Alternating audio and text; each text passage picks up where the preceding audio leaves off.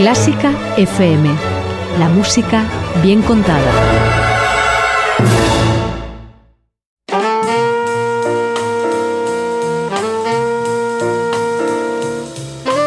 Con el jazz hemos topado. Con Carlos López.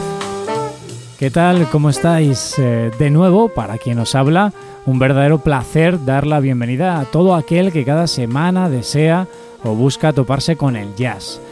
Y para ello hoy lo hacemos con un nuevo capítulo, con un nuevo podcast en el que además de poder escuchar grandes clásicos, lo haremos de la mano del cine, de la música que sonó a través de la gran pantalla y eso no solo nos llevará a buena música, sino también en algunos casos a grandes películas. Con este ya son seis capítulos, seis capítulos que han ido avanzando de cada década y en los que hemos podido ir escuchando también parte de la evolución del jazz. Si os habéis perdido alguno de los anteriores, la mejor forma de poder llegar a ellos es acudiendo a nuestra web oficial www.clásicafmradio.es y en el buscador de la página, simplemente tecleando jazz en la gran pantalla, podréis toparos con los capítulos anteriores.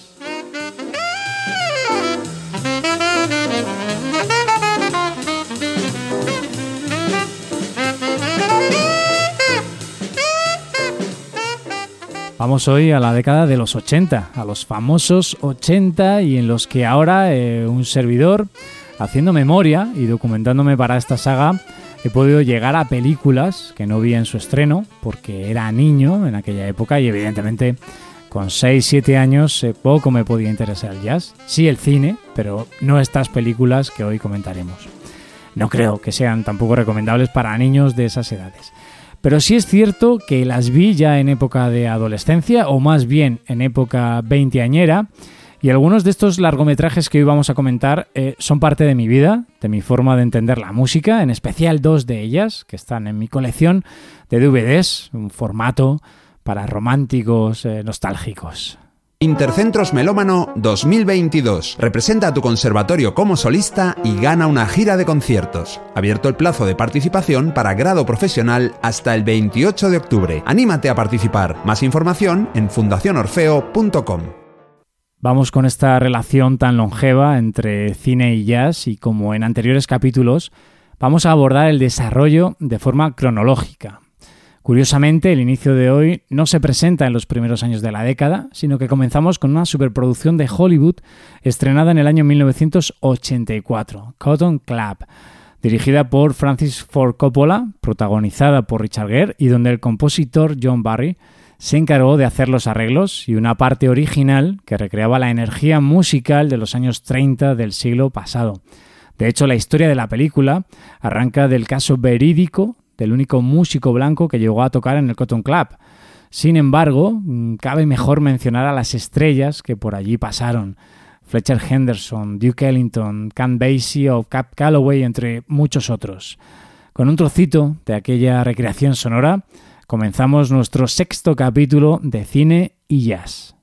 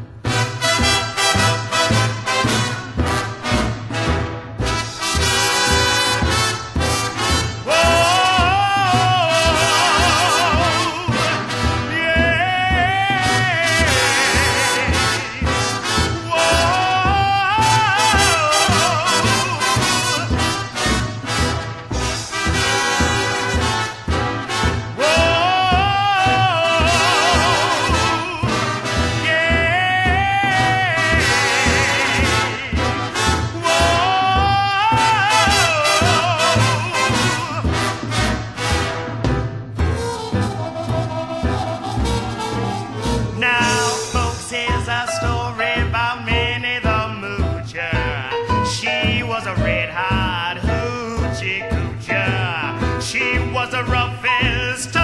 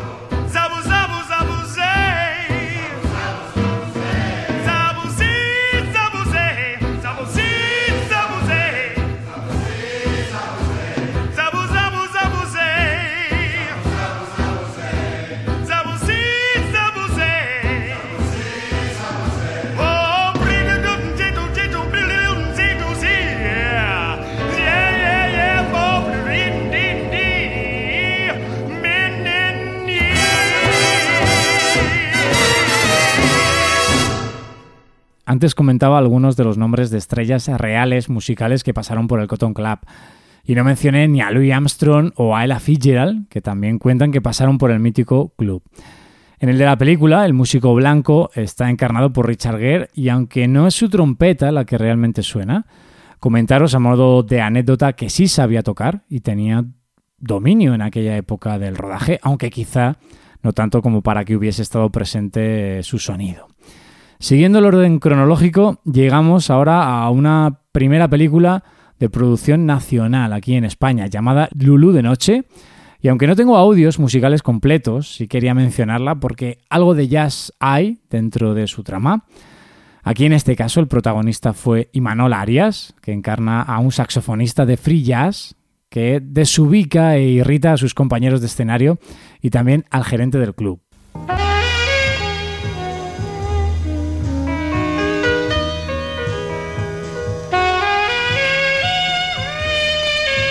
Yo no me meto en su música y no dejaré que él se meta en mi bar. Y si los otros no pueden sujetarle, todos a la calle. Si vieres el personaje que he conocido esta noche. Oh, no me lo cuentes.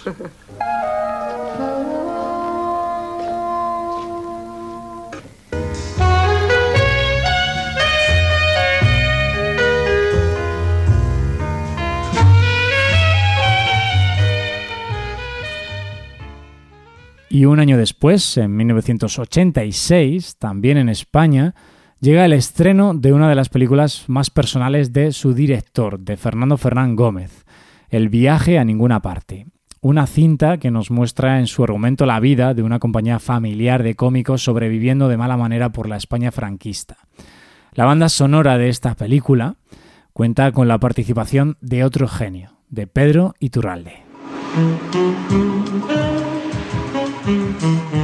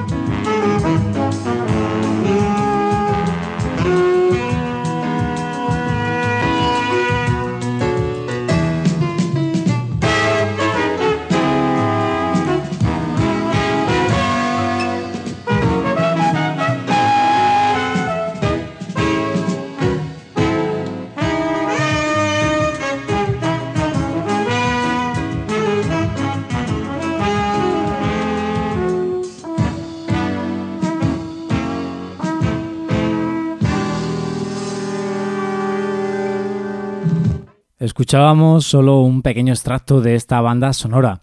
No he podido conseguir ni el disco ni conseguir la película completa, por si podía extraer más temas musicales. Eh, en fin, si alguien de los que nos estáis escuchando tuviera algo relacionado con esta banda sonora, eh, por favor, poneos en contacto con nosotros porque es un trabajo de Pedro Iturralde que conviene tener y disfrutar.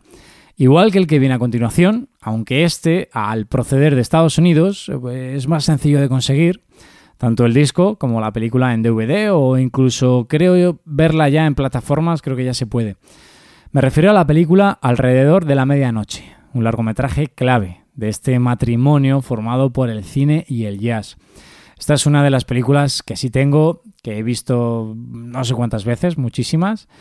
Y bueno, os he dicho Estados Unidos, pero es una coproducción con Francia. La película es magnífica, merecería un programa completo. Hoy os dejo primero con un audio de una escena que cuenta, eh, en ella cuenta el protagonista qué es el jazz, cómo evolucionó, eh, me parece maravillosa reflexión, además se lo cuenta eh, Dave Turner, que está interpretado o mimetizado por el saxofonista Dexter Gordon, se lo cuenta a su amigo Francis, eh, el otro protagonista de la película. Y bueno, y lo vamos a enlazar con el tema que suena de fondo en esa misma escena. Escucha eso, Francis. Las bandas de swing no salían jamás de la tónica y del acorde de séptima. Luego, con la orquesta de Basie, oí a Lester Young y fue algo completamente inesperado. Porque tocaba con mucho colorido, con sextas y novenas y con séptimas mayores. Ya sabes, como Debussy y Ravel. Después llegó Charlie Parker. Y fue todavía más lejos. Utilizó las undécimas, las decimoterceras y las quintas disminuidas. Por suerte, yo ya iba en esa misma dirección. El estilo musical no lo arranca uno de un árbol un buen día el árbol está dentro de uno mismo, creciendo de forma natural.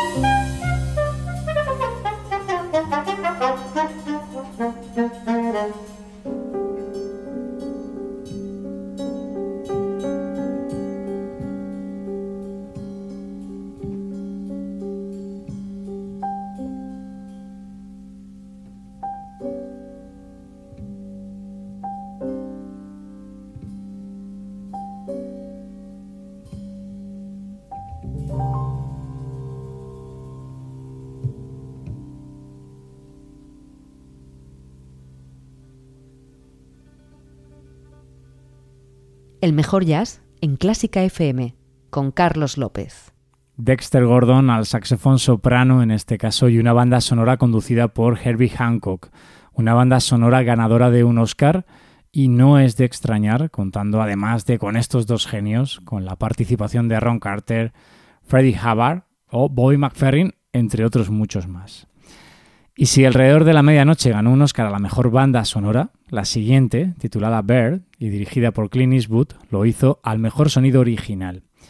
Con ese título ya os podéis hacer a la idea de ser una película basada en la vida, en sus últimos años más bien, de Charlie Parker.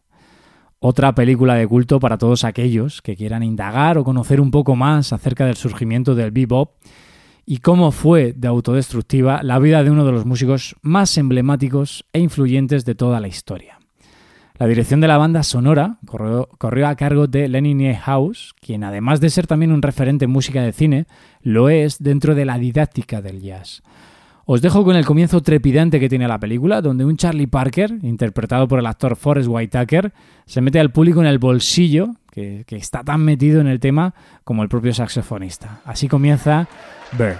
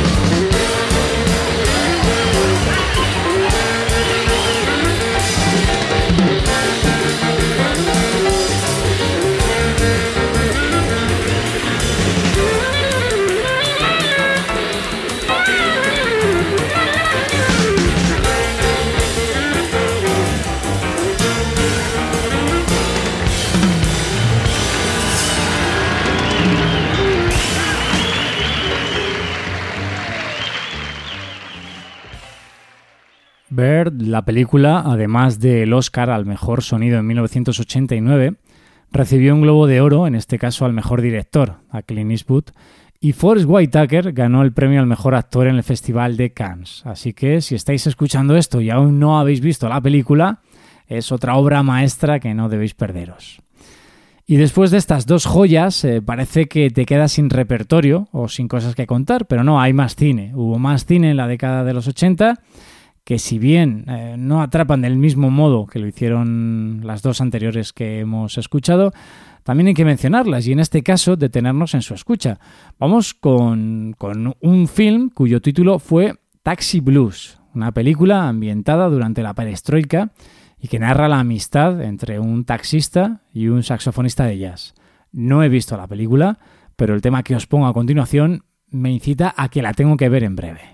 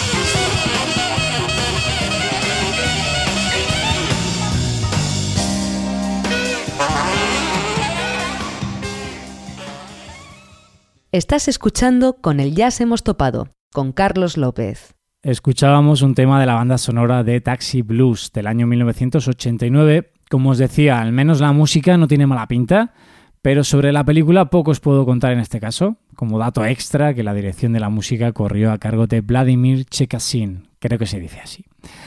Bueno, y para terminar el programa de hoy, eh, nos encontramos con dos hermanos fabulosos, con los fabulosos Baker Boys. Comentaba antes eh, las dos grandes películas de esta época, Bird y Alrededor de la Medianoche, pero creo que esta también ocuparía un lugar destacado y podríamos incluirla en el podium, porque fue éxito en taquilla y también éxito de la banda sonora original, que fue trabajo del músico Dave Grusin, que ya ha sonado en anteriores ocasiones, no solo aquí, sino en otros programas de mi compañero Carlos Iribarren y que tanto le gusta. Así que creo que va a ser un buen final el que tenemos hoy. Volviendo a la película, y a diferencia de las dos con las que para mí compartiría podium, la trama no transcurre en el pasado, sino en el presente, en el presente de 1989. Y os voy a dejar con la música de una de las escenas más especiales del cine americano moderno, aquella en la que Michelle Pfeiffer canta encima de un piano. Después de ello, eh, como punto seguido, enlazaremos con otro tema de la película, que quién sabe, quizá os lleve a verla o volver a repetir mm, visionado. Bueno, gracias por estar ahí un día más y gracias por ser tan fabulosos y fabulosas como estos hermanos Baker. Abrazos.